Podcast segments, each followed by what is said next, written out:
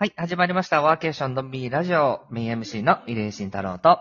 ワーケーションコンシェルジュの宮田優がお送りします。よろしくお願いします。はい、よろしくお願いします。本日も特別ゲストとして、旅好きフリーランスコミュニティアットワールドの花田和奈さんにご参加いただいております。よろしくお願いいたします。はい、よろしくお願いしはいよろします。くお願いします。はい、今日今は、回のテーマが、うん。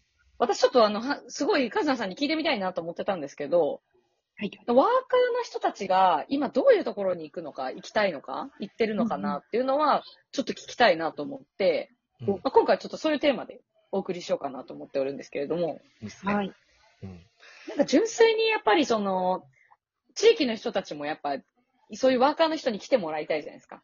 うんこう選ばれる地域であり続けたいって思う反面、やその彼ら彼女たちがどういうところに行きたくてどういうところに行くのか、まあその基準とか要素とか、なんかそういったところも知りたいなと思ってます。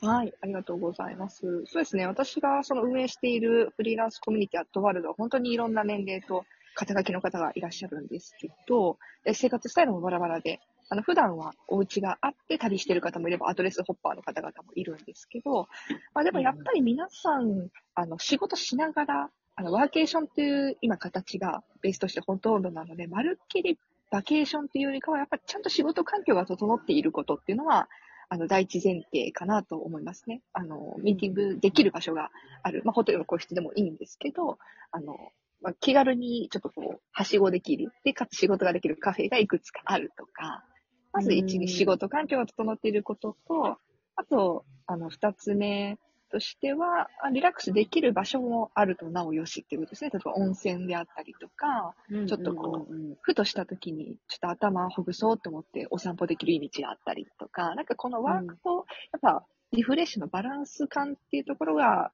あると結構選ばれやすいのかなって見てて思いますね。うんうん。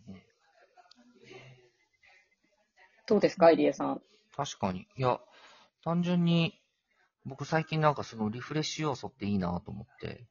うんうん。そうそう。もう、そもうなんかズバリそこっていう感じもありますよね。そこに、また、なんかその、地域の方といろいろとご飯行けたりっていうところが入ったら、まあ、なおいいかなっていうふうな、まあ、そんな感じですよね。なんか、なんか、そ、すね見てると。うん。なんか、職業、あ、ごめんなさい。あ、いいですいいですあと職、職業にもよると思うんですけど、まあ、やっぱうんあのデザイナーとかね、クリエイターの方々とかは特に、まあそういう違う場所に行って、あの、うん刺激を受けたりとか、まあ地域の方との交流もそうですし、なんかいろんなデザインであったりとか、まあそういうのを絵に行ってるっていうところもあったりするので、うん。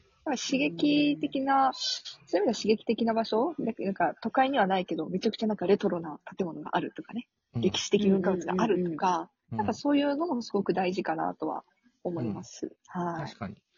だから普段と違うような、あの、異なるような環境っていうところが、結構キーポイントの一つになってるのかなっていうのは、なんか感じて思いますし、だから言うと逆に、こう、詰めて詰めてなんかいろんなものをなんかポンポンポンポンポンポンポンポンポンポンって出されると騒がしく感じちゃうっていうところはあるんじゃないですかね。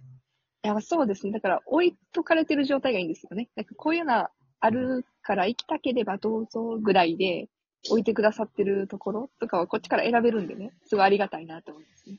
うんうんうん。なんかその、見えてない例えば、はいうん。うん。そのて、えっ、と、フリーランスのワーカーの人たちが、今、じゃあ例えば京都にいるとして、で、そこからこう移動する、こう、選ぶ基準って何なのかなって、やっぱそのアクセスとかなんですかね。その環境は環境で多分いろいろ整ってるというか、まあ、変な話、整えようと思ったら自分でも何とかできるものってあると思ってて、その別にコワーキングが近くになくても、その快適なホテルがあるんだったらホテルで仕事できるよねみたいなことも多分選択肢としてある中で、その今自分がいる場所から次の地域を選ぶ基準とかって何なんだろうなって思ったりはします。うん、まあ、やっぱり、あのーなんていうんですか、今まで得たことのない経験であったりとか、まあ、知識っていう刺激が欲しいっていうところもあると思いますし、やっぱり、なんかそこの環境、自然環境も大きいと思うんですよね。なんかうん、こっちは雪降らないけど、あっち雪降るから、なんか、あの、視覚的にも刺激になるなとか、そういうところはやっぱ移動しないとできませんしね。あとはコスパもすごく大きいと思いますね。コスパ大事ですよね。はい。だから、あれですよね、その、アクセスと全体のコスパを考えていいのかどうかっていうところですよね。で、あとは、そうですねの環境というところはどちらかというと気候に近いですよね。気候。うん、気候かもしれませんね。ノマドのか、ノマド寄りになってくると、確かに気候っていう観点で選んでるのが追加されてるイメージがすごいあって、なるほど。そう。だから、あのーなんだっけ、あの、それこそ、あの、それこそカザさんがラオス行ってたのが典型ですよね。うん寒いそうですね。もう、一番わかりやすい。日本の寒さが苦手で、えータイとラオスに逃げてたんですけど、今関西から行ったらもう片道3万ぐらいで行けちゃうので、まあコスパと気候の面両方合致したっていう形でしたね。うん。だから逆に言うとあれですよね。国内で片道3万円超えるところはラオスと対比されるってことですよね。うわー、そうそういうことですよねははい。はい。そう。意外と日本のワーケーションの人たちこの観点ないんですよね。ねえ、そう本当ですよね。本当にない。今までは、あの、コロナでね、あの、うん海外にそもそも行けなかったので、その選択肢が閉ざされたのが、またちょっと最近は開かれてきたので、うん。ちょっと選択肢が増えてるんですよね、今。うん。そう。その選そのですよ。観点は本当にちゃんと考えないとまずいなって今、ハッとしましたね。で、現地の食費。食費ね。そうですね比。較すると、そうなんですよ。だから片道3万円っていうところで、そう、うちアクセス空港から直で行けます、いいですよ。片道2万5千円ぐらいしますっていうところになってくると結構きついってことですよね、今後。ですよね。うんそういうことになっちゃいますよね。うん。ですし、まあ、アドレスホッパーの方々だったらね、また別なんですけども、大体皆さんどこかに拠点があって、だから毎月家賃を払い続けている状態で、どっかワーケーションに行くわけですから、家の家賃プラス交通費もろもろって考えると、やっぱりそこは考えてしまうところですよね。そうですよね。だからそれを上回るような、その価値があるか、あの、ちゃんとした、例えばじゃあ1ヶ月とか1週間とかそこに滞在したときに、このぐらいの生活感ぐらいで、本当に、やっぱ僕もう結構すぐに近いと思ってるんです、そういうのって。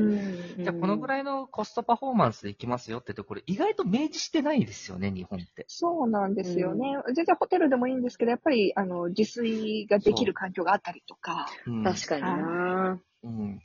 そうそう。だから、あれですよね。か なんかここで出すのもあれですよ。金沢のリンナス金沢とかやっぱり人気ですよね。そうですね。ねそういうキッチンとか、ああいう環境が整ってるゲストハウスさんとか、ホテルさんっっていうところは長期滞在しやすいっていうのもあるので、うん。はい。非常にいいですね。うん。でこういうふうにこう、普段から、あのー今おっしゃっていただいたようなアットワールドさんとかに参画しているような方の、本当にそのアドレスホッパーいる人たちと、この普段あんまりそういうふうな生活は普通の生活してるけどワーケーションするっていう人たちとの、この選ぶ要素が全然違うっていうのがやっぱ面白いですよね。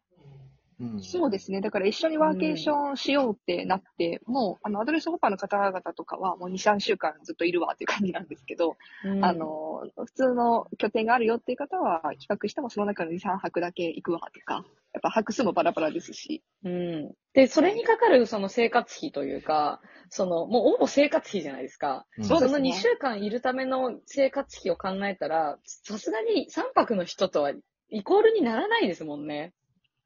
うーん、そうですね。やりたいこととか、だって3泊の中で詰め込んで帰ろうとするわけじゃないですか、その人たちは。でもうん2週間いるってなったら2週間のどこかでできればいいやと思うじゃないですか。うん。街歩きとかしようと思ってもっていう。うんうん。そこは違いますよね。コストのかけ方とかも。まあそうですね。まあその、その時々で、あの、仕事をどれだけ持ってくるかって調節される方ももちろんいらっしゃるんですけど、今回はもうバケーション決まりで来ましたとかね。ああ、なるほど。はい。まあ大体ご自身で調整される方もいらっしゃったりはするんですが、一概にだから言えないんですけども、うん。まあでもやっぱりそういうところでちょっとずつ差が出てきてますよね。うん。なるほど。だからそこいや、でもめちゃめちゃ面白いなと思いました。うん私そんなに知らなかったんで、そのアドレスホッパーの方々の実態というか。う。うんんだから、いかにね、選択もあって、自由で、その多様なことを認めてくれて、放置してくれてるかっていう。で、でも、なんかよくあるのは、その、そそういう人たちだけの空間はあるっていう、うん、のが結構ポイントなのかなとは思っていて、で、これ別になんか、今後のその海外ノマドとかもそうだと思うんですよね。なんかそういうふうな感覚もすごいあると思うし。うん。で、かつ、全体のコストっていうところをしっかりと天秤にかけてどうなのかっていうところがこれから問われる。で、日本はやっぱり日本の今までのワーケーションってそんな会話ほとんどしてこなかったので、うーん。だけど、なんだろうな、移住移住とかって言ってんだったら結構その辺もちゃんとしなきゃいけないと思うし、そうですね。うん。今年は、だからそこを結構意識してやっていく取り組みは必要なのかなって。なぜかっていうと、これから、ちゃん、なんか別に各地域も別に事業でやるわけじゃなくなってくるわけです。その自治体のね、事業じゃなくなってくるって考えたときには、ちゃんとそこのメリットっていうのは出してあげるようなことっていうのは必要なのかなって、なんか感じますよね、か、かざさんの話聞いてると。そうですね。実際、あの、メンバーの中でもワーケーションを繰り返しているうちに、その土地に移住した方もいらっしゃったりとか、実際あるので、うん。はい。やっぱ可能性はもちろんあるなと思いつつ、でもまだまだやっぱり、ね、あの、改善点というか、見直すべきところたくさんあるなと思ってますね。うん。確かに。うん。宮さんどうですか？なんか。いや、めちゃめちゃ勉強になりました。私、そのアドレスホッパーの方々とこう交流する機会が基本的にないので、うん。やっぱこういう本当に生の声というか、あの、実態をやっぱ知れたの大きいなと思いますし、うん。その移住とかのね、やっぱその言葉が出てくるようなお仕事も携わったりすることがあるので、やっぱその観点って抜けてるよねっていうのはもう根本的な部分で思いましたね。うん。確かに。いや、宮津さんがこれからコストについていろいろ考えるようになるというところで、宮津さんがじゃなくてみんなか、ごめん。みんながですね。みんなっすね。